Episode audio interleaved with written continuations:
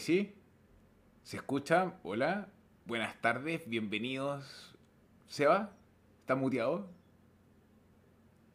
Bueno, bienvenidos una vez más, un día viernes, a un episodio de descentralización total. ¿Seba? ¿Está muteado? Ahí sí. Partimos súper trabajo hoy día, pero ya estamos aquí en vivo en una nueva edición de Descentralización Total, un podcast de Cardano que realizamos todos los días martes y viernes aquí en el canal de Individuo Digital, acompañado por Rodrigo, el operador del pool Chill. ¿Cómo estás, Rodrigo? Discúlpame este inicio, pero es que, como saben, yo me comparto internet de mi teléfono celular y me están llamando, entonces tuve que decir, oye, estoy transmitiendo, llámame más rato. ¿Cómo estás, Rodrigo? Contento de estar contigo, hermano. Contento por el invitado contento por haber arreglado mi conexión de internet también yo, brother. Te entiendo a la perfección.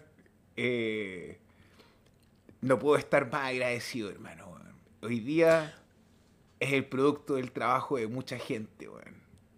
Sí, seguramente varios están conectándose aquí para saber qué pasó. Una semana intensísima en Cardano. Eh, movimientos de precios, fechas, eh, muchos videos también saliendo ahí con información nueva de lo que va a pasar con la llegada de los contratos inteligentes. Y este humilde pero generoso espacio que compartimos todos los días viernes para conversar de este proyecto que nos apasiona, que nos gusta, siempre con un invitado que nos trae nuevas perspectivas. Hoy día un invitado del otro lado del mundo, del viejo continente, que nos va a venir a conversar. Y antes de ir con él, quiero Siempre, por supuesto, pasar por el chat porque ya son muchos los amigos que se van conectando. This is Kelios, desde tempranito nos saludaba desde Arizona. Santiago Tojo, siempre. Jorge Sobens, bienvenido. José Manuel dice, el, no voy a mencionar todo, bueno, ya se sabe, porque está en todos lados en el título, pero Quichote, que es nuestro invitado del día de hoy, una máquina, nos dice José Manuel.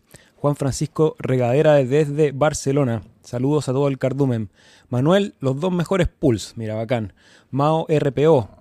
Hoy todo es dicha con el precio dado. Hace dos meses nuestra preocupación era evidente. Hola máquina, nos dice Jaime Juan, Fido XD, Pascual Guarente, perdón. Hola Cardumen. Maximiliano Optis, hola Maximiliano, ¿cómo estás? Bienvenido. Yves Navarro, siempre ahí presente en esta transmisión. Marco Moreno, mucha gente. Belceguano, hola, ¿cómo estás? Luis Méndez, saludos al Cardumen. Hans Hidalgo, desde Tacna, Perú. Un gusto siempre escucharnos, nos dice.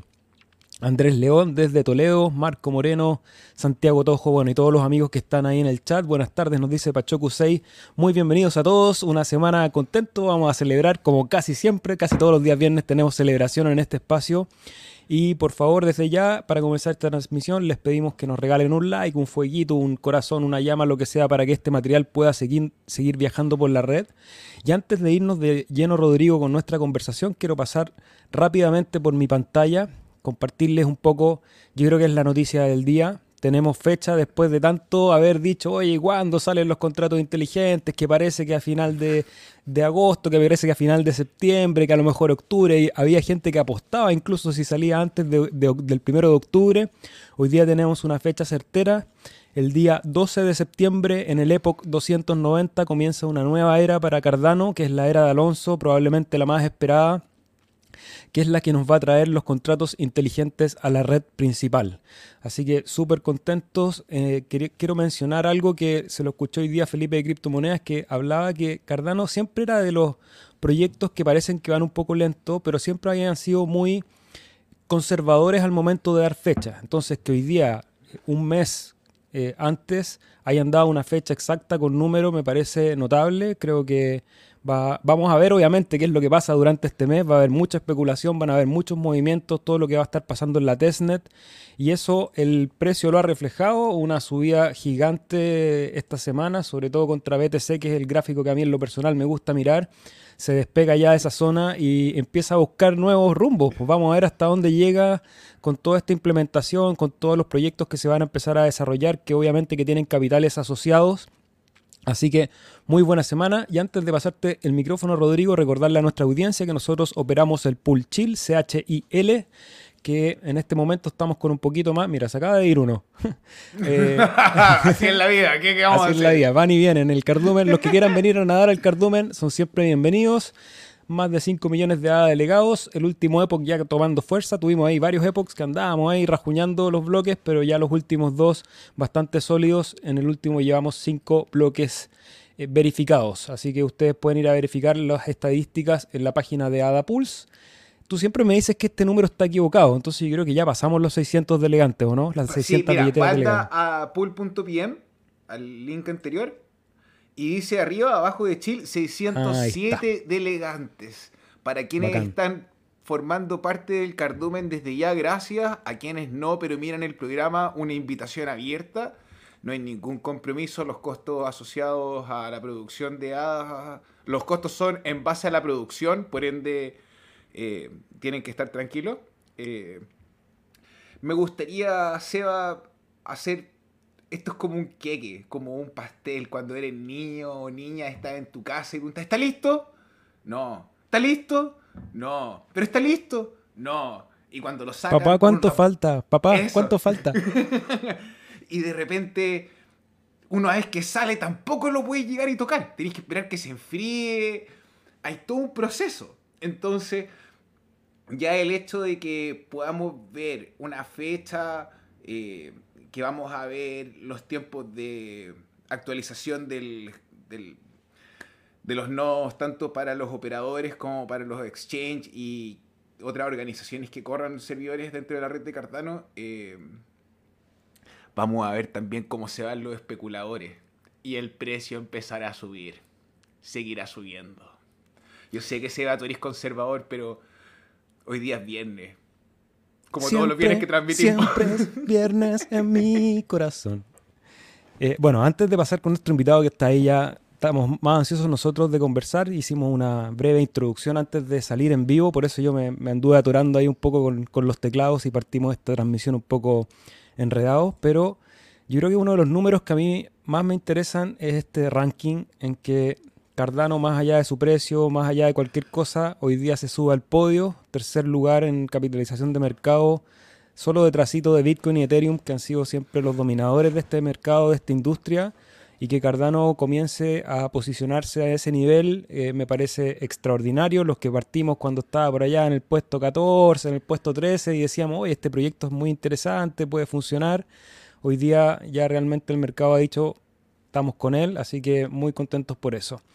Recordarles que esta transmisión se va los días martes y viernes a través de los canales de Facebook, de YouTube, de Odyssey, que de hecho aquí lo tengo en pantalla y aprovecho a saludar ahí a Ulises que nos deja un regalo y nos dice a los buenas tardes a los early adopters, aquellos que estuvimos durante años defendiendo el proyecto y día cada vez más cerca de, posicionarse como un referente en la industria de las criptomonedas y de los contratos inteligentes. Y bueno, también saludos a los amigos en Twitch y en Twitter o en, Periscope, que es, la plataforma de video en vivo de, eh, de Twitter. Así que bueno, eso es lo que queríamos compartir con nosotros, con ustedes, perdón, me enredé casi, me mandé un spoiler. Y Rodrigo, te dejo el micrófono porque hoy día tenemos un invitado de lujo. Eh, por favor, preséntalo. De la Tierra de la Mancha. Eh, haciendo justicia como todo paladín moderno, buscando combatir contra los molinos y los malvados. Eh, desde, desde el internet, desde el Twitter, puedo decir que había tenido el gusto de ver un poco de movimiento, pero no había tenido la oportunidad de conversar con Alex. ¿Qué tal? Hola Alex, bienvenido, ¿cómo estás? Muchas gracias. El Quichote de Cardano. Aquí estoy. Muchas gracias, para, mí es un verdadero placer y, un honor estar aquí con vosotros. Os había visto un montón de veces, bueno, yo sigo viendo. O sea que para mí es un, gustazo estar aquí con vosotros el gusto de nosotros. Para quienes no conozcan y quieran apoyar, pueden encontrar a Alex en el ticker Quichote. ¿Cómo se deletrea el ticker, Alex? El es XT. Ya pusieron atención, pueden encontrarlo en Daedalus, Adalite y Yoroi. Lo pueden apoyar. Excelente trabajo. Alex, antes de partir así con todo, cuéntanos cómo llegaste a, en breve resumen, porque ¿para qué vamos a ir por siempre con lo mismo? Pero desde las criptomonedas a correr un servidor. ¿Qué pasó? Pues, pues, la pandemia, fundamentalmente fue la pandemia. La verdad que, que llevo bastantes años interesado en, la tecnología blockchain, pero nunca había tenido eh, suficiente tiempo para dedicarme a estudiar un poco cómo funcionaba y demás. y por desgracia por la pandemia y en este sentido por suerte para mí, eh, pues tuve más tiempo para poder informarme, estar leyendo sobre varias blockchain y al final lo que vi es que la que más me atraía por, por cómo estaba pensada, cómo se estaba desarrollando, los principios que tenía era Cardano. Y bueno, pues fui estudiando sobre Cardano y una cosa me vino la otra. Al final yo tengo un background de Linux de hace años, ya no, no trabajo, utilizo Linux siempre, pero no, no soy administrador de sistemas tal. Eso lo, lo, tenía, lo dejé hace ya unos cuantos años por temas laborales. Y claro, cuando vi la posibilidad, luego vi que habían proyectos haciéndolo con Raspberry y bueno, me enamoró la idea de poderlo hacer. Y dije, bueno, pues probé en testnet, salió todo bien y dije, bueno, pues, ¿por qué? Voy a intentarlo. Y bueno, pues me, inventé un proyecto y, y, ya está. Y ahí, así haciendo un resumen rápido, ese es. Hermano, impresionado. Onda, ¿qué se siente, aparte de ser un inversor, ser custodio de la red, dar soporte a un grupo internacional? Y, estar quizá abanderado en la revolución más importante de la década o del siglo. La verdad que para mí es, un reto diario, ¿no? Y, además una cosa que disfruto mucho es la comunidad que hay de Cardano, que me parece espectacular, algo que no me esperaba, la verdad, porque sí, bueno, lo ves desde fuera y participas un poco, pero ya cuando te metes más eh, vas conociendo a gente y vas eh, cambiando opiniones y conversando. Y es una de las cosas que, que, más me llevo es el aprendizaje que te hace tener en el pool, ¿no? De toda la blockchain, al final es un reto, ¿no? Los conocimientos siempre, para mí por lo menos, siempre me quedan cortos, Siempre vas descubriendo cosas nuevas y, joder, ¿y esto por qué? Tengo que investigarlo. Y luego la comunidad que hay en Cardano, que es, es espectacular. Claro, tampoco conozco mucha más, no lo puedo comparar, ¿no? Pero hasta donde yo conozco no, no he visto otra. Entonces, para mí, las dos experiencias, tanto la del propio pool como aprendizaje, ¿no? y también la comunidad ese trasvase de, conocimientos que ellos me aportan, yo aporto, pues la verdad que es una experiencia, hay que, yo le empleé mucho tiempo, pero la verdad que estoy encantado, estoy muy feliz, la verdad que sí. Maravilloso, y antes de, empezar esta transmisión conversábamos eh, los tres, digamos, y hablábamos de esta comunidad que se construye en que hay muchos actores haciendo tareas que de repente son como esas tareas un poco invisibles. Y hoy día en la tarde me dediqué a contestar algunas de las preguntas que llegan siempre al canal de YouTube, al, Instagram, al Facebook. Por, por, varios lados van llegando preguntas de distintos niveles. Hoy día había, me, me habló un chico que estaba recién comprando sus primeros hadas, no sabía ni siquiera si había comprado contratos o había comprado tokens. Y tratamos de, de ahí de, de apoyarlo para que se vaya integrando, para que vaya entendiendo la tecnología. Y después dije, bueno, ¿qué rol cumplo yo en Cardano? Como al final yo, yo que no soy un programador, que no tengo un pool, digamos, que no lo opero técnicamente, pero de alguna manera casi que soy el soporte técnico de una, de una red súper compleja. Y tú decís, ¿cómo funciona esto? Y ahí te quiero preguntar, Alex, ¿cómo ves tú hoy en día que, hay una comunidad tan grande? Que, que, funciona este proyecto de Cardano, como que pareciera ser una gran multinacional, pero que es descentralizada y funciona de una manera muy extraña. Eh, cuéntanos cuál es tu percepción de eso. Pues me parece algo que yo por lo menos no tenía experiencia en participar en un, en un ecosistema descentralizado y la gracia que tiene, y yo creo, y aprendo todos los días, precisamente es eso, es que nadie tiene para llamar un número de teléfono, escribir un email y preguntar a Cardano, eso no, no, no existe. Entonces, somos los representantes, vamos, no los representantes, los participantes, mejor dicho, de la red de Cardano, que queremos tomar ese papel y ayudar a la gente a que entre porque al final tenemos ese propio interés de que la gente participe en Cardano, compre nada, entren en la tecnología de blockchain, la usen, entonces al final es una ayuda mutua, ¿no? Tú estás ayudando a que entre más gente y ellos están eh, cogiendo tu conocimiento o tu experiencia. Entonces, creo que es la magia de la, de la descentralización, ¿no? del, del, blockchain no como una criptomoneda, sino como un sistema transaccional descentralizado, ¿no? Y en, esa red, ¿cuáles son los roles que tú estás cumpliendo en este momento? Aparte de operar el pool, ¿cómo, ¿qué es lo que estás aportando, digamos, toda la red? Bueno, pues primero hago desde cualquier canal puede contactar conmigo y lo hacen la gente, sobre todo en Telegram, pero bueno, también en, Instagram, en Twitter. Preguntas, oye, pues esto cómo funciona, cómo lo que has comentado tú, desde preguntas más básicas a luego preguntas incluso del pool, en contacto con varias gente que quiere montar pools y yo, desde los conocimientos que tengo, que no soy el que más sabe, ni muchísimo menos, pues bueno, le intento ayudar en, en lo que puedo. Y en esta búsqueda de proyectos un poco inicial, como yo empecé con la Raspberry y demás, pues surgió eh, hace, pues, para la fecha soy muy malo, me vais a perdonar que no me acuerdo, pero surgió hace a lo mejor cosa por de dos meses, una cosa, es una iniciativa que había empezado con, con ADA solo, ADA y, y la Raspberry, arquitectura RM, y eso fue derivando, se juntaron cinco pools, cinco operadores y, hicieron lo de Armada, la Alianza Armada, que son pools en arquitectura armada. Y ahí, bueno, pues ahí sí que empecé ya a implicarme más eh, y a poder aportar más, porque hay gente muy buena y, hacen la página web tiene un montón de información y ahora estamos traduciéndola en 7, 8 idiomas para que la, sea más accesible a todo el mundo. Ah, todavía no está, estamos ahí todavía currando, pero bueno, ya lo veréis, va a estar entera traducida a todas las lenguas.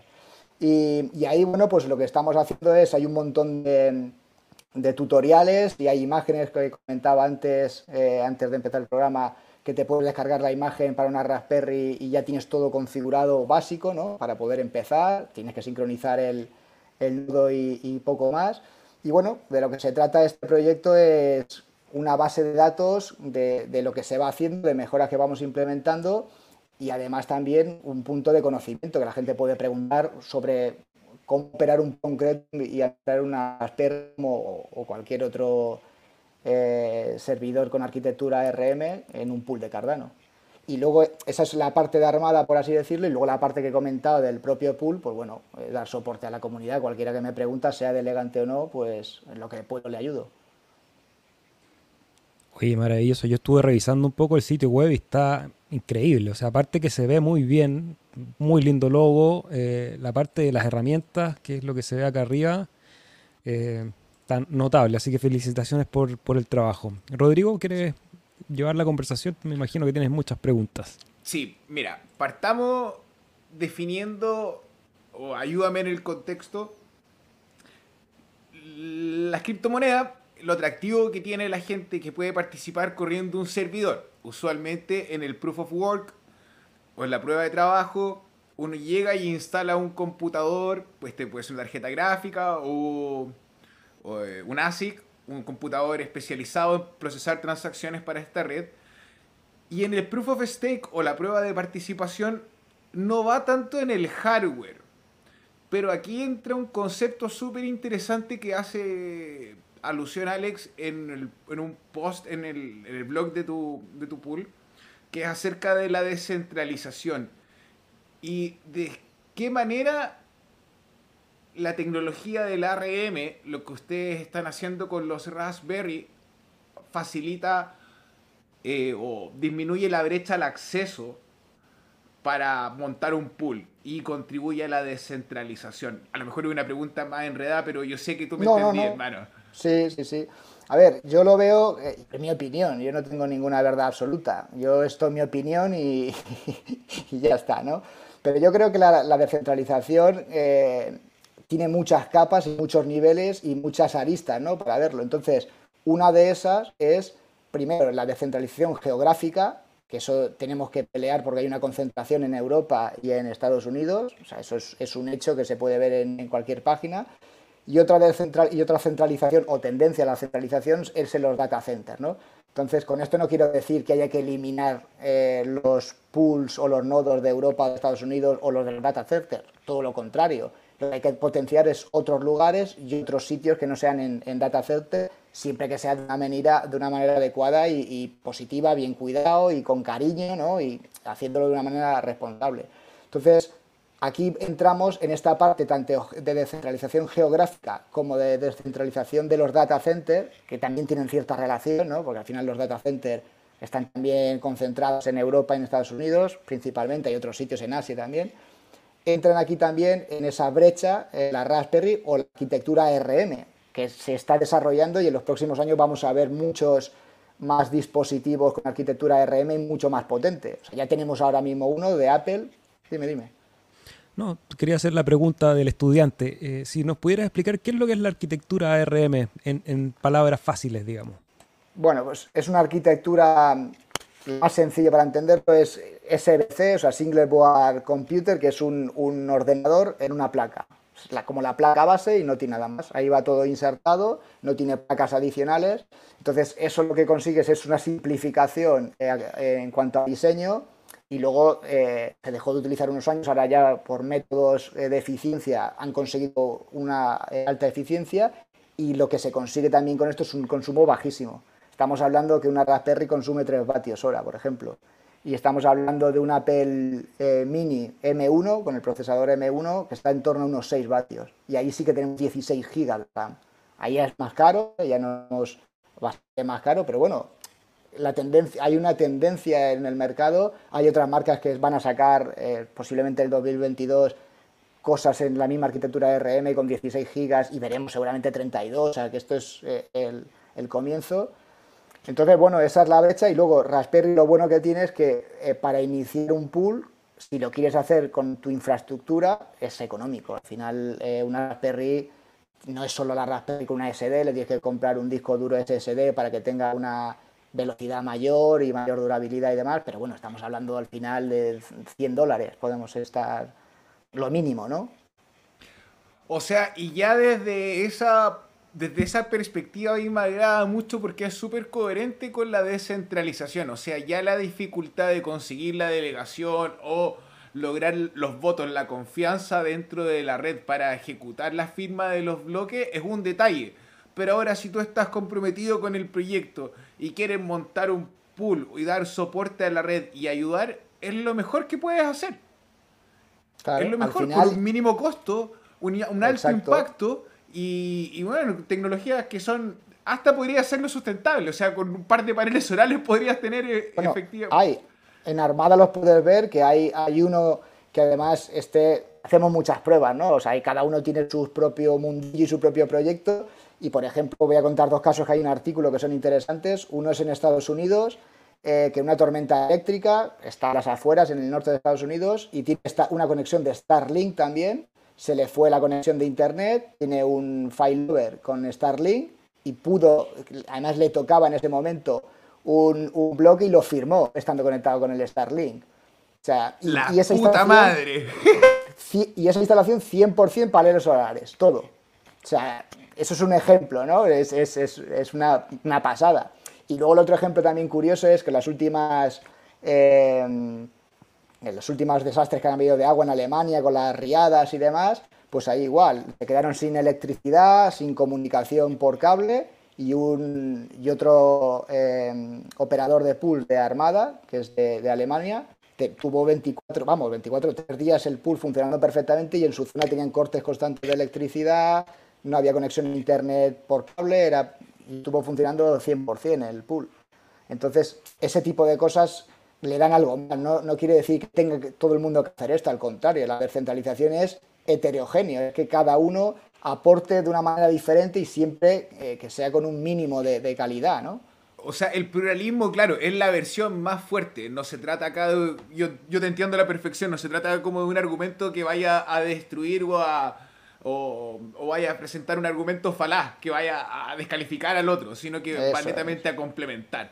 Exacto, y además es, creo que es absurdo decir que, en un data center eh, va a estar peor un pool, al contrario, creo que nos tenemos que ayudar, la red se tiene que ayudar de decir, bueno, tú probablemente tienes unos, unos servidores más potentes, pero si el día de mañana AVS cae o sea, o lo que sea, cae o hay un corte de un país que se cae la red por lo que sea, vamos a estar aquí nosotros, ¿no? Los que estamos en nuestra casa o en entonces yo lo veo como un complemento y creo que se, tiene que ver así, no se tiene que ver como una cosa es mejor que la otra, es el conjunto lo que es potente. Eh, exactamente, la variedad le da la fortaleza y es cómodo saber que eh, independiente que quienes están escoltados o, o estamos escoltados onda en un data center, eh, la infraestructura la puedes llevar tú igual con la fortaleza de tu casa y tu atención y tu cariño. Y te quiero igual. Me parece maravilloso. Yo creo que es. Que... Perdón. Dime, dime. No, no, hermano, te, perdóname. Te Hablo mucho, vosotros cortarme. No, no, aquí, aquí el podcast, el, requisito principal para los invitados es que hablen mucho, porque aquí lo que queremos es escucharnos y, hablar, y lo que quiere toda la gente que esto nos está ahí escribiendo, muchas personas a través del chat, es escucharnos hablar de este proyecto. Así que Hermano, desafío. Para ver, hablemos claro. Los pools procesan transacciones y nosotros sabemos que con los contratos inteligentes van a aumentar la cantidad de transacciones. Ojalá. o sea, claro, o, sea. Pero si nosotros, eh, o sea, yo te pregunto a ti porque tú estás trabajando ahí. ¿Cómo contemplan ustedes el incremento de transacciones versus la respuesta que les da la infraestructura actual o la que pudiesen llegar a tener eh, si pasara algo ya gigante? Hablemos de los 16 como tope 32 RAM. No, no, no, a ver, ahora mismo con las pruebas que tengo, eh, que han comentado gente con Raspberry que están en, en testnet, dicen que, que no le ven mayor problema, que funciona bien, que va a ser un desafío total pero claro, hasta que no tengamos el volumen real, porque claro, aunque hagamos el, que lo haremos, el hard fork y lo vamos a ver, las transacciones no van a, aumentar de la noche a la mañana, ¿no? Entonces lo iremos viendo.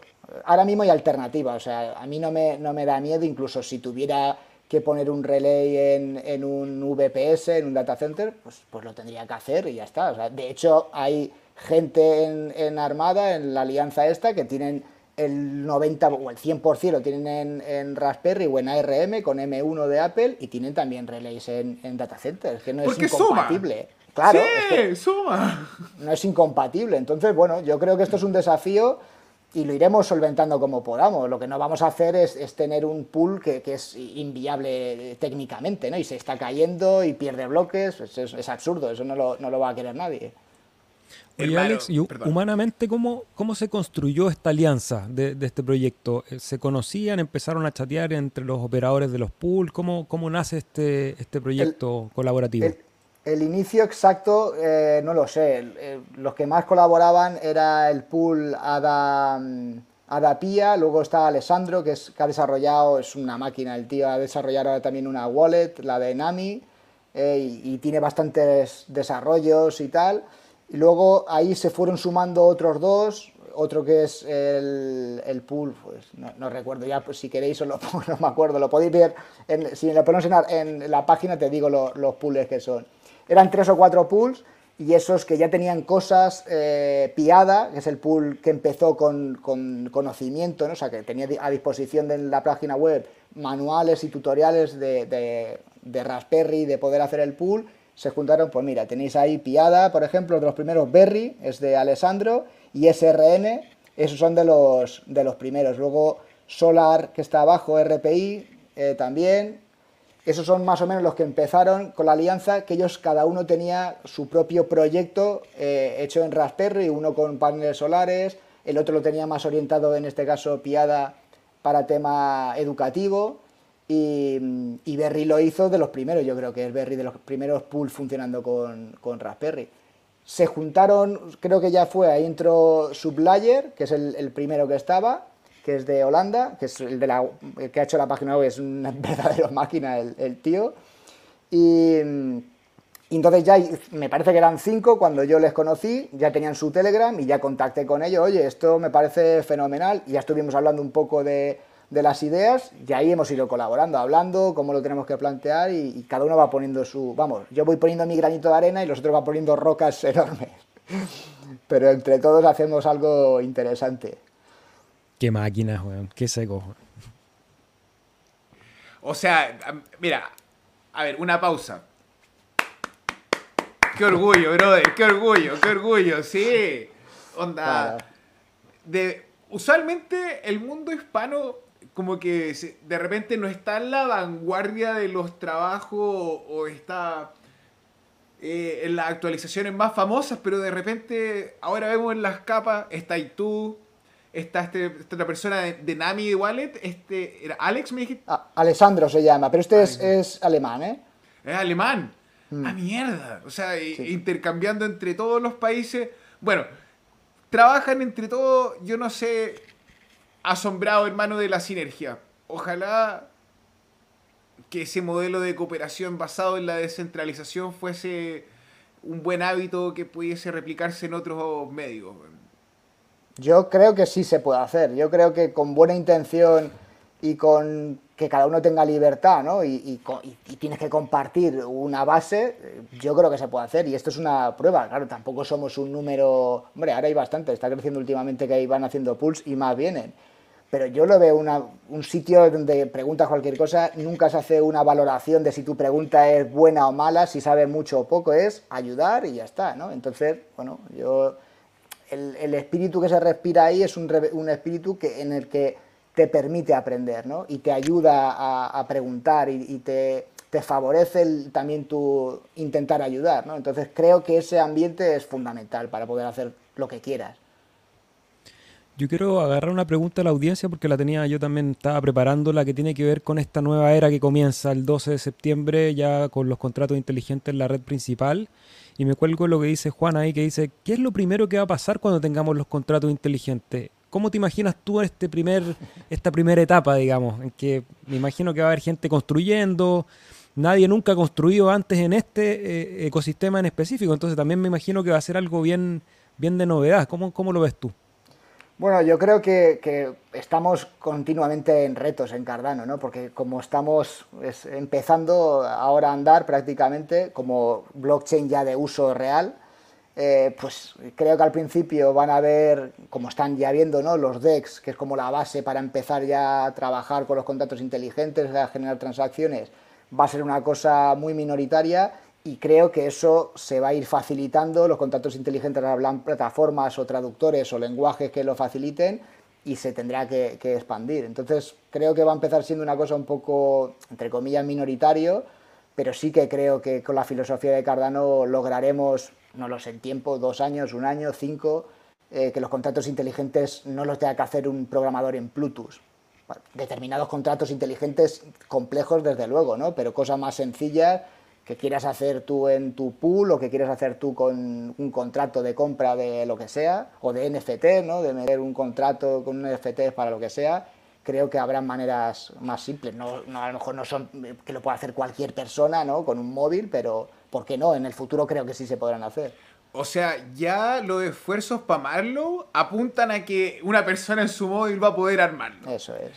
Ya, vemos que la ruta está por allá. Pero ahora el I, IL, eh, IL y KEM van a ser dos herramientas que creo que van a provocar una migración de programadores súper importantes porque, bueno, yo no he programado en Solidity nunca. No tengo la experiencia. ¿La tienes tú, hermano? No, no, no. Pero he escuchado que es una mierda. Si te soy honesto, no, no, no, es tan fácil. Entonces, ver poder. Vamos, vamos a decir que es difícil. Que es, es difícil, es difícil. Es difícil. Pero hay. Eh, no sé, los compiladores a lo mejor en Python, que puedan escribir contratos inteligentes en Python. Ahí tenía una migración, pero gigante, gigante, de todas partes del mundo. Entonces. Eh, Nada, yo me siento optimista, hermano. Me siento súper tranquilo. Como que eh, también lo que conversábamos, hay mucha gente muy inteligente trabajando detrás de todo esto, entonces hay como una confianza en que ya, yo te digo, oye, yo no estoy armando el, el, nodo de la versión que sigue, pero estoy seguro que el que lo está armando lo está haciendo bien.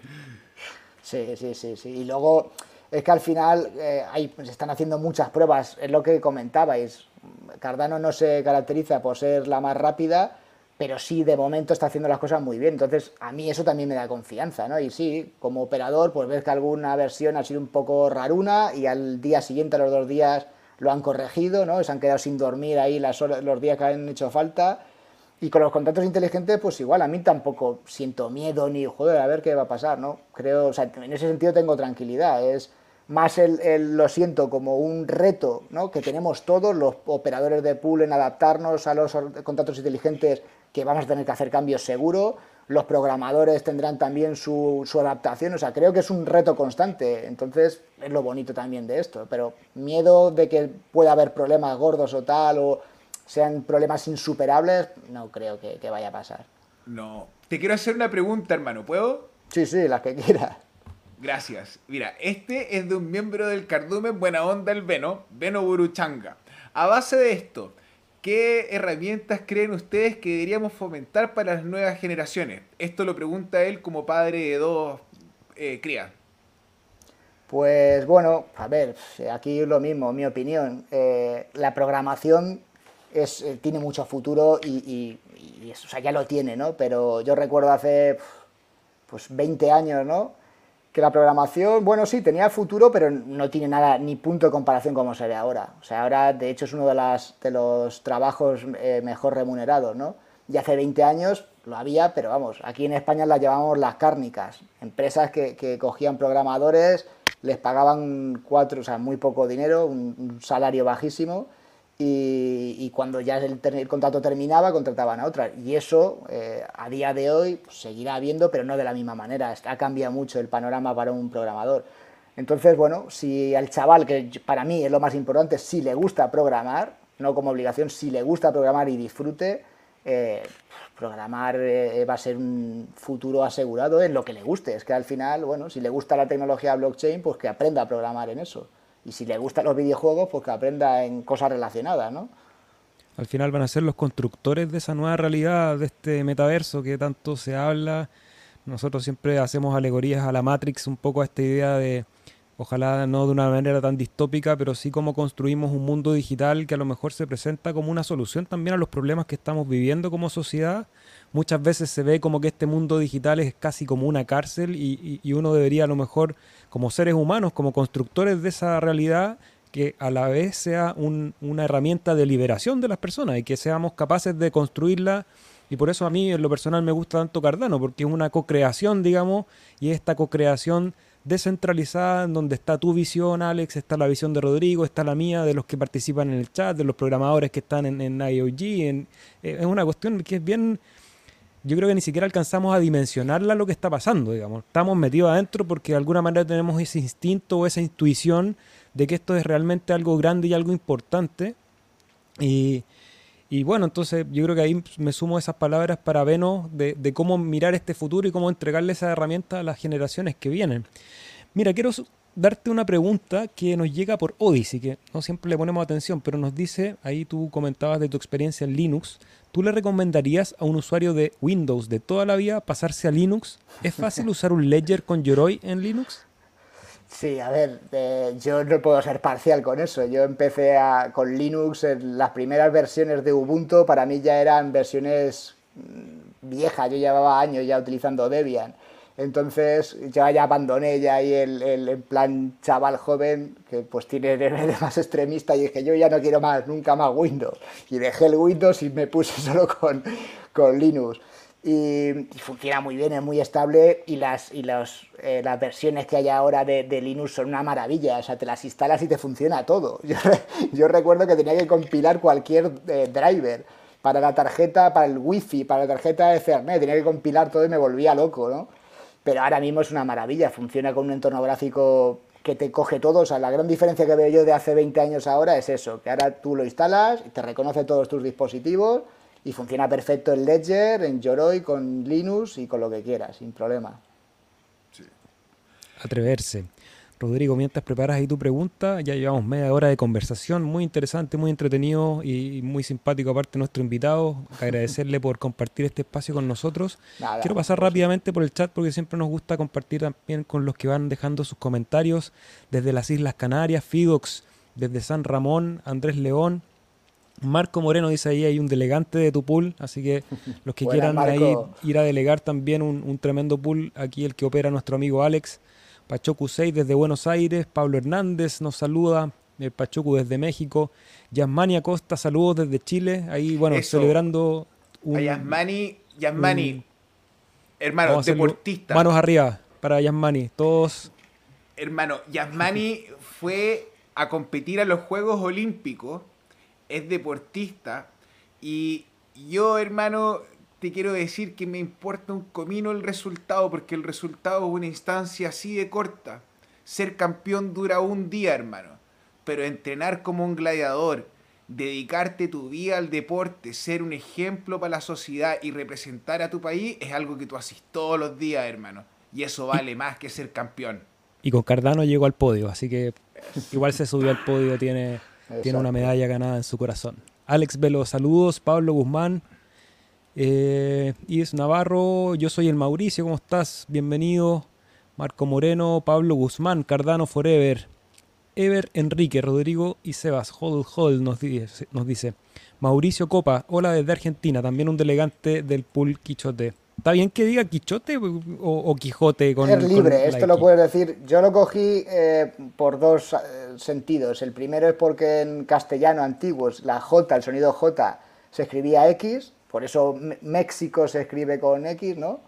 Y la segunda porque también es internacional, se escribe, lo han heredado del, del, primer castellano antiguo y entonces en inglés se escribe también así. Entonces, bueno, me parecía... y era diferente, ¿no? También era, esos dos acepciones tiene, los dos sentidos, el que es castellano antiguo y que en inglés es, es como lo escriben ellos. Y no les en un lugar de la Mancha, cuyo nombre no quiero acordarme. Rodrigo, tú tenías una pregunta ahí preparada. Ya, mira, Pachoku, no era la pregunta que iba a hacer, pero Fernaf, después va la tuya. Tengo una duda. ¿Qué tan viable es transformar mi estación de Proof of Work a Proof of Stake? Ninguna. son, conceptos distintos. Te recomiendo revisar, eh, por ejemplo, Ravencoin o Ergo. Ergo es un, producto, un proyecto interesante que tú puedes minar con una estación de Proof of Work siempre y cuando no sea un ASIC y sean tarjetas. Eh, esto, hermano, te quiero preguntar a ti, porque yo, en mi opinión, se puede hacer, pero te va a provocar una diferencia en el cronómetro, en el tiempo. Y esa la diferencia. Eso. Y eso podría ser complicado a la hora de firmar un bloque. Mm, sí, a ver, yo si puedes tener una IP fija siempre va a ser mejor porque no tienes esa latencia, ¿no?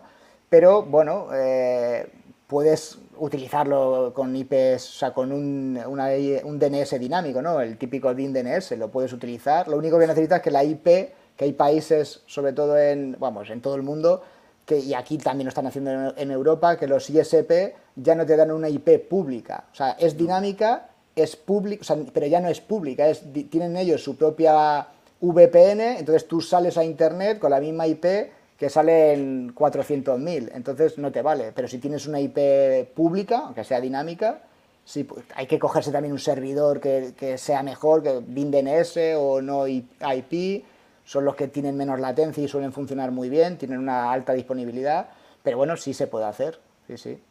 Yo había pensado en poner dos o tres IP en la casa, cuando contemplé en hacerlo en, en la casa en un minuto, lo pensé dije ya tengo dos o tres y si me falla una lo puedo ir lo puedo ir jugando pero eh, hay que experimentar Fer más yo no te voy a decir que no pero juega.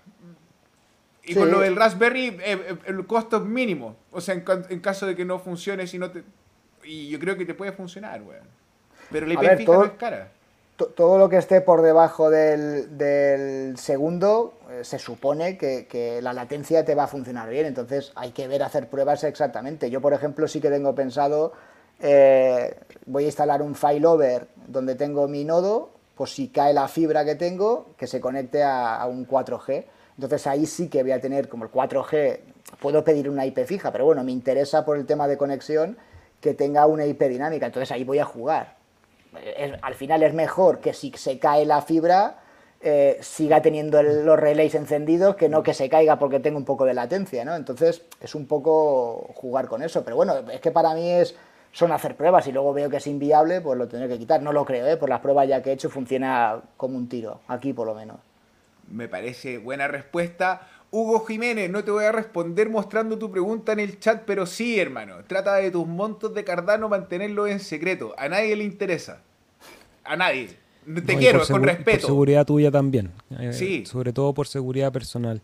Oye, hay una pregunta aquí que es bien general, pero bien interesante. Nos hace Robinson Gutiérrez y pregunta a Alex, ¿cuál crees tú que es el mayor reto para la blockchain de Cardano, pensando en el futuro? Pues pensando en el futuro, las transacciones, yo diría. A mí ahora mismo lo que más me preocupa no es ni el equipazo de Cardano, ni los pools, ni la comunidad. Lo que me preocupa es que alcancemos unas transacciones suficientes para mantener la red eh, económicamente en condiciones. Esa es la única preocupación, entre comillas. Eh, mira, yo pienso que eso, eh, World Mobile Token, eso pienso que una, podría ser un buen, una buena manera de generar transacciones de forma constante. Ahora no sé qué tan rápido van a partir como para colgarnos de ellos. Eh, pero sí, eso sería lo, mantener las transacciones. Necesitamos, como World Mobile Token, necesitamos 100.000 proyectos y proyectos de todo tipo que generen transacciones para lo que sea, para votaciones, para una DAO, para, yo qué sé, para validar o que se quede en la blockchain determinada trazabilidad de, de proyectos, de productos, de lo que sea. O sea, necesitamos proyectos grandes o pequeños, pero que generen transacciones, que sean lógicas, claro. No vas a sustituir para determinados casos una base de datos central por una blockchain porque lo quieres hacer. La blockchain tiene sentido cuando lo tiene. Exacto, si no es muy caro, como para guardar información es carísimo, no, no, no, es sustentable. Eh, ¿Qué más? Hermano, a ver, una pregunta ya que hablamos del blockchain, Cardano. Amante, amigo, cocinero, ¿qué más te gusta hacer aparte de las criptomonedas, brother? pues me gusta, lo único que me gusta es eh, el, deporte, me gusta mucho y sobre todo la, la montaña. Actividad de montaña hago, llevo toda la vida también, junto con el Linux, pues también le dedica a la montaña y bueno, escalada, alpinismo, esquí de montaña, en fin, de montaña casi de todo he hecho. Entonces, a pesar de estar súper conectado con el Internet y con todas las bases de datos, no dejas de ser un miembro más de la naturaleza. Bueno, yo creo que tiene, tiene mucha relación, esa al final, esa conexión necesaria, ¿no? O sea, al final, cuando estás también mucho metido en la pantalla y tal, y, y ese mundo que no existe, ¿no? Real, físicamente, que no lo puedes tocar, al final yo creo, yo por lo menos me viene muy bien mentalmente ir a ese mundo que es todo físico y ahí pantalla no tienes ninguna ni hay nada digital, ahí estás tú solo y, la naturaleza ¿no? y los animales. Bien. Hermano, Seba, ¿alguna pregunta? ¿Una pregunta tú? No quiero tomar una de Fermaf, que hay, hay harto interés también en, en, los usuarios de tu experiencia en Linux, y dice el que él es usuario de Ubuntu Desktop de hace más de 10 años ¿Le recomendarías pasarse a otra distribución, a otra distro? Eh, no creo que haya necesidad, si, si lo vas a utilizar como desktop, con un ordenador normal, no creo que tengas... Eh, ahí están saliendo últimamente, Alpine ha salido que es súper eficiente y tal, pero creo que, que, para el usuario normal del día a día va a tener más restricciones que, que ventajas. Ubuntu eh, yo tuve la suerte, me gustó también el proyecto y me sumé a él desde los inicios y yo no lo, no lo he dejado. Al final para mí funciona muy bien, hay también una comunidad eh, muy buena y, y, yo sí que soy ya desde el principio soy de Debian, entonces yo otras distribuciones pues ya las, las he trabajado con Red Hat en su momento y tal, pero por temas laborales pero yo como usuario Ubuntu en general me parece una distribución muy buena. O sea, si no es algo específico que quieres hacer análisis de red por seguridad o sistemas muy pequeños, pues tienes Alpine o tal. Entonces, bueno, pero si es uso general, Ubuntu creo que va fenomenal. Y quiero, bueno, volver un poco a, Cardano porque hay una pregunta que es bien interesante y se la voy a dejar a los dos, a los dos ahí hombres detrás de las teclas de los pools. Porque Ben Noiro nos pregunta cómo conseguir tu primer millón de ADA en el stake pool para producir bloques. Eso, ahí, eso tú, que, eso más, tú, Rodrigo. Más allá que yo no tengo un millón. Más allá del valor, tiene que ver con esta... Claro, ustedes prestan un servicio, hacen un trabajo impecable en tener el servidor, pero hay, un, hay una tarea que no es de ustedes, que es de los que están al otro lado, digamos que en este caso son los delegantes, porque este sistema funciona con esa sinergia. Ustedes prestan el servicio de la red. Yo con Rodrigo hacemos una alianza en que yo también fomento un poco el, pool nuestro, pero lo más difícil es generar esa confianza, esa relación con el delegante. ¿Cuál ha sido tu estrategia o cuál es tu manera de, acercarte a aquellos que quieren delegar en tu pool? Bueno, esto yo creo que, lo bonito, yo primero, uy, que me llevo el, ordenador. No, yo no tengo el, el, millón de hadas, entonces esa experiencia no se la puedo decir. Lo que sí le puedo decir es cómo he conseguido yo delegante, ¿no? Entonces, eh, yo creo que tienes que hacer algo, un proyecto en el que tú creas. O sea, eso es fundamental. Si quieres hacer una estrategia que no vaya contigo, eh, vas a fracasar seguro. Entonces, hazlo lo que a ti te interesa. Yo que he utilizado de la experiencia que tengo también, pues he hecho una visión eh, de redes sociales, crear una comunidad que es lo que a mí me gusta, hablar con gente y tratar con ellos y, y ayudarles y crear esa, esa confianza por la comunicación pero no es la única manera, hay 50.000 maneras. Entonces, es que es, yo creo que cuenta más para el éxito la manera de ser que tenga cada uno y lo que le guste y es potenciar eso de, la manera que él eh, sepa. Claro, luego hay maneras que te pueden gustar y a lo mejor no tienen éxito a nivel social, ¿no? Pero de que la gente eso bueno le interese o no lo sepas enfocar bien. Pero creo que la, base es de hacer algo que te guste, que sea tu proyecto de, que hagas lo que, algo que te guste, es que si no es una tortura. Rodrigo.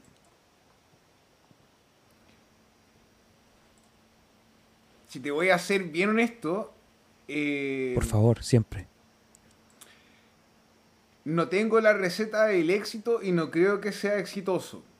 Pero cuando estuve en mi último trabajo, antes de llegar acá a las criptomonedas, tuve la oportunidad de desarrollar una plataforma de venta y trabajar con un gringo que me enseñó harto.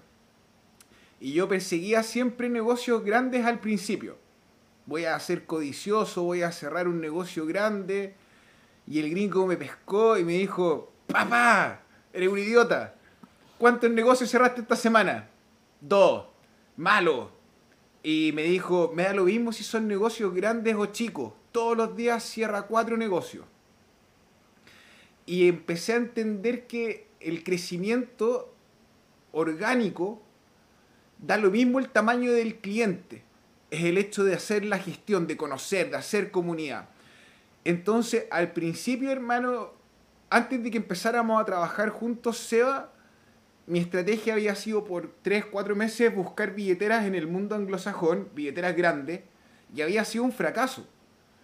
Y en un minuto empiezo a buscar billeteras chicas, o billeteras locales, o billeteras, onda, en vez de buscar ballenas. Olvídate, no, ¿quién quiere, ¿quién quiere Cardano? ¿Quién quiere saber Cardano? Yo te ayudo. ¿Qué necesitáis? Y todos los días, todos los días, todos los días, 5, 10, 12 llamadas por teléfono, 20 llamadas por teléfono. Muchas de las personas que están en el pool eh, las nos conocemos. O sea, no persona, pero hemos hablado por teléfono y horas.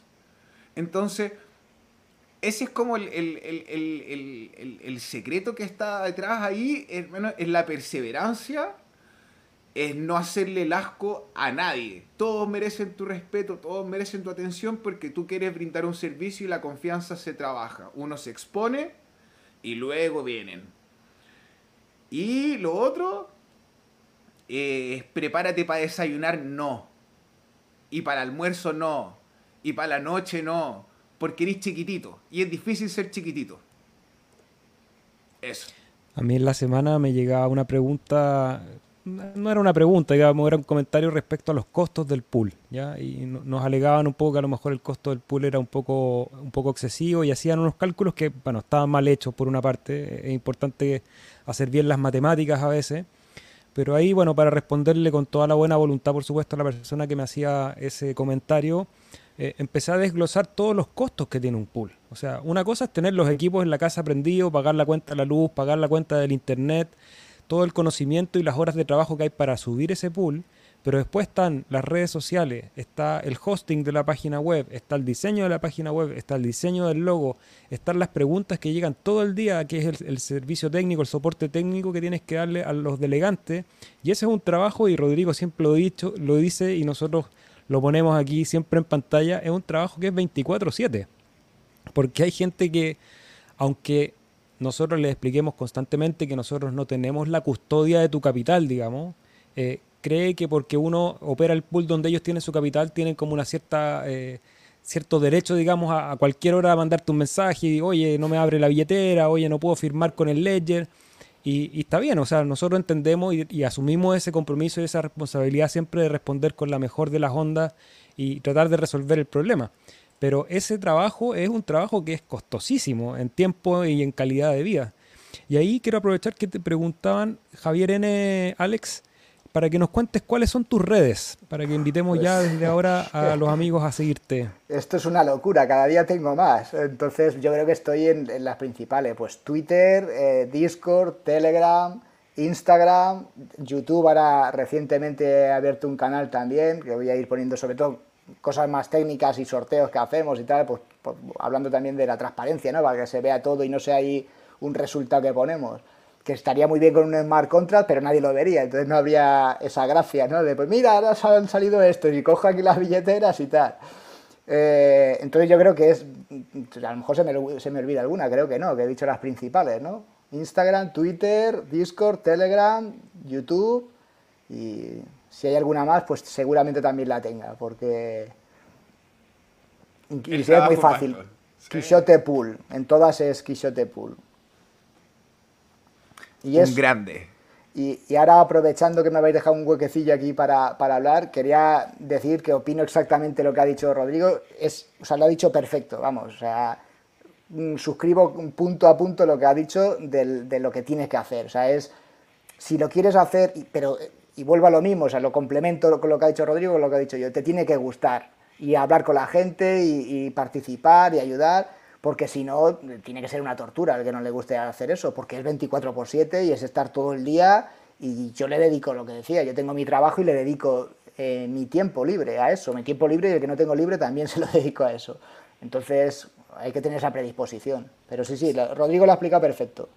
Hermano, o sea, eh, y veo, por ejemplo, quienes tienen pools que tienen más capital delegado y digo, oh, el, admiro, ya no, no, no, me ocurre un fenómeno así como de la envidia que diga, oh, este, sino que reconozco el trabajo de la persona de atrás y digo, wow, onda, ¿qué hay atrás ahí? ¿Cuánto sacrificio? ¿Cuántas horas de por medio? Entonces, eh, es una, es una buena experiencia. Quiero aprovechar de responder a alguien que viene en el chat, perdóname hermano. Nada, nada, contrario. Guillermo, eh, hermano, no me llegó ningún correo. ¿Te puedo pedir por favor que me envíe este el mensaje que me enviaste por las redes o de Facebook o del Instagram o el Twitter? Porque no me llegó el correo. Entonces así te respondo con claridad y perdón, hermano. Para que vea la gente que es de verdad que uno responde todo el rato. Oye, y a ver, Alex, onda, ¿Tú vas a tomar algún curso para aprender a escribir contratos inteligentes? ¿O ya los tomaste? no, yo mi, mi, mi, idea sobre los contratos inteligentes, o sea, mi problema es que no tengo tiempo por el trabajo para... Eso requiere, a día de hoy, ¿no? para hacerlo en Plutus y tal, requiere, eh, habla con gente preguntando y requiere una cantidad de tiempo importante. Entonces, yo ni tengo la experiencia de programación eh, yo lo que he hecho fundamentalmente en mi vida son scripts de administración con Python, o sea, que yo he programado en todo porque tengo, hice en su momento en la universidad programar con Java, con C++, con COBOL, o sea, que eso era como escribir literatura inglesa, o sea, he programado muchas cosas, ¿no? Pero, pero no, no, o sea, no tengo el tiempo y a lo mejor tampoco la, la mente, pero yo lo tengo más enfocado a hacer usos, sí tengo ideas y proyectos que quiero implementar en la blockchain de Cardano y voy más para allá y tendré que utilizar, claro, eh, programadores. No descarto en algún momento, si mi vida cambia un poco a nivel laboral y tengo más tiempo, pues eh, meterme los contratos inteligentes. Sí me gustaría, pero a día de hoy para mí es, es imposible. Es un desafío, es un desafío. O sea, yo pensé, hermano, en, irme en esa ruta primero, pero hablé con mi sensei del, del pool, ahí saludos para Genki, y, y Felipe, otro sensei también, y me dijeron, no, hermano, pierde el tiempo. Haz la ruta de la administración de redes y servidores, complétala y una vez que tengas eso claro, ve si querías hacer desarrollo y contratos inteligentes porque es otra cosa. Hmm, sí, totalmente. Yo lo veo igual, ¿eh? O sea, el contratos inteligentes, yo hasta donde soy, yo sé que ya te digo que no soy ningún experto y probablemente lo que diga a lo mejor es una tontería, pero además con Haskell y con Plutus es una programación muy específica que por eso se ha cogido para no de errores, o sea, que es duro, no es una cosita de ponerte ahí con un JavaScript a etiquetar código. Entonces, eso, eso tiene que ser lo mismo un poco. Yo al final me voy a repetir con eso, pero creo que la motivación y que te apasione hacer eso es, yo creo que es lo más importante. Entonces, yo ahora mismo a lo mejor si fuera mi foco, pues diría, pues mira, eh, en vez de lo del pool me dedico a eso lo podría hacer también, pero bueno, a mí me llama más por mi background que tengo temas de administración y, disfruto más, sinceramente, disfruto mucho más eh, administrando el pool y metiendo, ah, venga, pues un relay nuevo que he metido esta semana. Y ahora lo del failover para el, 4G o el 5G. Después quiero hacer un failover para el, productor, ¿no? De bloque. eso a mí me gusta más, investigar diferentes técnicas, probarlo, es donde disfruto. Entonces, bueno, a mí lo de la programación de contratos me queda un poco ajeno a, mí, al mundo mío, ¿no?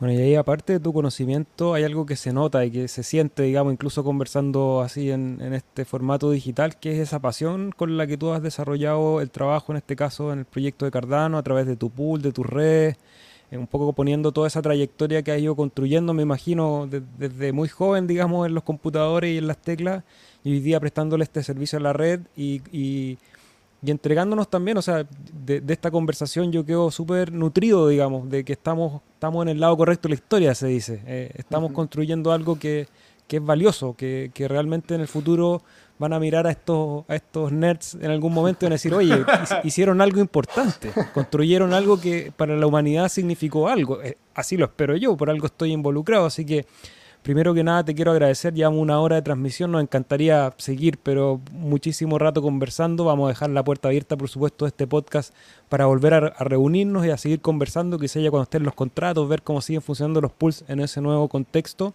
Y te quiero dejar el micrófono para que, bueno, invites a la audiencia a que deleguen en tu pool, a que vayan a ver el proyecto de, la alianza que, que nos comentabas en un rato y lo que quieras comentar en este espacio. Bueno, nada, agradeceros sobre todo a, vosotros el, haberme invitado. La verdad que me ha hecho mucha ilusión y he disfrutado mucho. Cuando queráis eh, contar conmigo, o sea, eso ya no me lo tenéis ni que preguntar. Me decís, oye, tal día, tal hora, a las 5 de la mañana, hora española. Ahí estaré yo. Con cervezas, esa es. Exacto. Y nada, poco más. Lo de delegar, pues podéis delegar en mi pool si os apetece y si no en cualquier otro. Lo que sí que creo que hay que valorar, los delegantes tienen que valorar lo que estamos hablando, el 24 x 7 sea el pool que sea, que tengas soporte y te sientas arropado y ante dudas te, ayuden.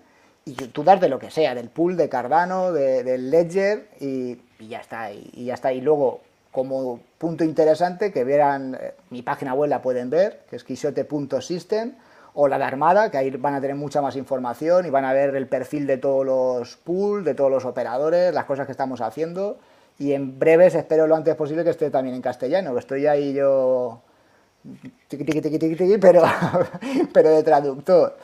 Y, ahí creo que hay cosas, aunque sea solo para leer, y, vamos a ir poniendo cada vez más cositas, y creo que es interesante. Y poco más, nada. Y agradecer que eso también, el agradecimiento mayor no va ni para los desarrolladores de Cardano, va para la, comunidad y los delegantes que tengo que son la leche. O sea que, un apoyo que tengo sobre ellos fundamental, no lo pueden imaginar. ¿eh? Yo tuve al principio del pool, estuve un montón de épocas sin firmar ni un bloque, el primer bloque fue eterno y se comportaron, aguantaron allí como jabatos, o sea que y jabatas y bueno, ya tenemos hasta un nombre para los delegantes, son hidalgos e hidalgas también, para que no se enfade nadie y se autodenominan así, así que un saludo muy grande para ellos. Y, nada, yo la verdad que, encantado, como he dicho, con mi trabajo de las maquinitas, las pantallas negras y con los delegantes, encantado de poder apoyar así a Cardano. Maravilloso, Rodrigo. ¿Te quiere algún comentario, alguna última pregunta para Alex? Contento de hacer un nuevo amigo, hermano. Me siento como a Sketchum yendo de pueblo paleta, recorriendo de un gimnasio a otro, conociendo gente, weón. Hermano, un gustazo, era increíble. Qué bueno lo que estáis haciendo. Eh, probablemente a lo mejor un historiador, weón, en 50 años más va a poder determinar en qué lado de la historia estábamos. Mientras tanto, estamos delegando y firmando bloques. Está todo en orden, hermano. Está todo en orden. Así es. Un abrazo y gracias, weón. Un abrazo a los dos y muchas gracias a vosotros. Excelente.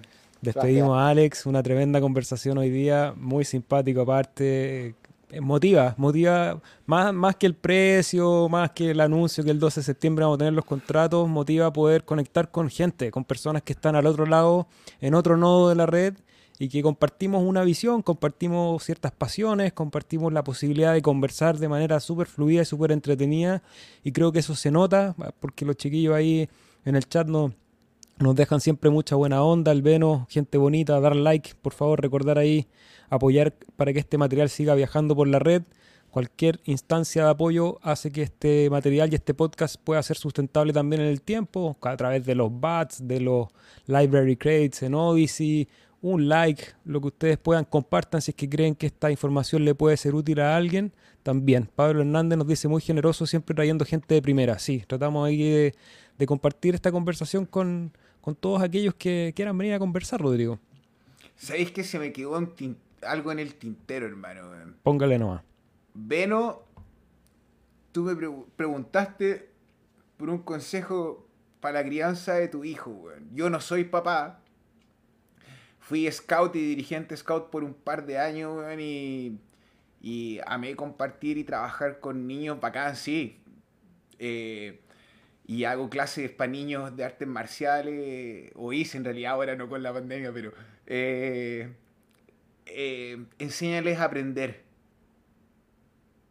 Enséñales, aprender, Sí, enséñales que uno cuando hace algo al principio no sale bien, y la segunda tampoco, y la tercera menos, y, pero se va construyendo, y la tolerancia a la frustración, hermano. Eso. Onda, ese, ese es mi regalo, brother. Si tú me das la confianza de, y me das el espacio, eso. Maravilloso. Eh, ese consejo me llega también profundamente. Saludos a Eduardo Martínez a Colombia. Yo también quería responder una pregunta antes de irnos, las últimas, las últimas, las últimas, porque era una pregunta técnica muy simple, pero Nino Vera dice, se puede delegar desde el Ledger, efectivamente, y les voy a recomendar a todos los que estén partiendo en esta tecnología. En el canal de Individuo Digital tenemos tutoriales bastante sencillos, paso a paso, para comprar tus primeros hadas, para delegar en un pool desde la billetera Yoroi, Daedalus, Adalite y todas aquellas preguntas para participar en los proyectos de Catalyst, etcétera. Así que ahí tienen material para estudiar y si no, nos pueden dejar preguntas en cualquiera de nuestras redes y vamos a tratar de ayudarlos. Durante la transmisión dejé en los chats el canal de Discord para los que quieran ir a sumarse al Discord del Cardumen. Si ustedes delegan su SADA en el pool chill, pueden sumarse a esa comunidad, ya sea que deleguen un ADA o un millón. Todos bienvenidos. Pueden dar las fechas del Catalyst Fondo 6, nos dice Fritz. Ya están abiertas las inscripciones, el registro. Así que tienen que, si es que no se han registrado en el fondo 4 o en el 5, pueden registrarse ahora en el fondo 6. Si ustedes ya hicieron el registro y tienen el QR con el PIN, pueden participar y esperar solamente la votación. Si se habían registrado en el 2 y el 3, van a tener que hacer el registro de nuevo. Ya, ya están abiertas las, las eh, inscripciones y la votación empieza a final de mes, si no me equivoco. También recordar que hoy se actualizó Daedalus, solamente actualicen desde el sitio oficial. Yoroi también, solamente desde el sitio oficial. Nadie tiene que preguntarles por sus palabras secretas. A nadie le interesa su contraseña. Nadie tiene que pedirle nada, weón. Entre más separada su información de usuario versus con su billetera, mejor. Así la distancia es proporcional. O sea, ojalá lo más lejos, mejor.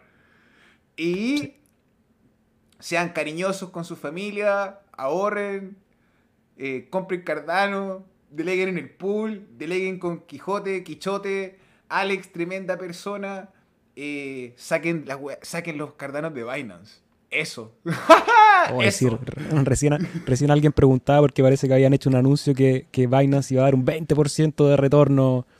Eh, bueno, si quieren participar realmente de esta red de la cual hablamos, saquen los de Binance, deleguen en los pools de personas como Rodrigo, como yo, como Quichote y como todos aquellos que han compartido este espacio que construimos esta red. Y Binance depende de nosotros y no al revés. Chiquillos, un gusto de haber compartido un nuevo día viernes más. Para responderle a Américo Última, dice qué proyectos con gran potencial se espera que se desplieguen con la salida de los smart contracts. Y para eso te dejo invitado el próximo viernes porque vamos a tener un invitado también que tiene uno de esos proyectos y vamos a estar conversando con él, tratando de entregarle la mayor cantidad de información y contenido a ustedes. Un saludo a todos los miembros del Cardumen. Tengan un buen fin de semana. Rodrigo, siempre un placer, un gusto, un honor. Y nos vamos. Ahora sí que nos vamos bien con la cortina porque al principio anduvimos medio, flojos.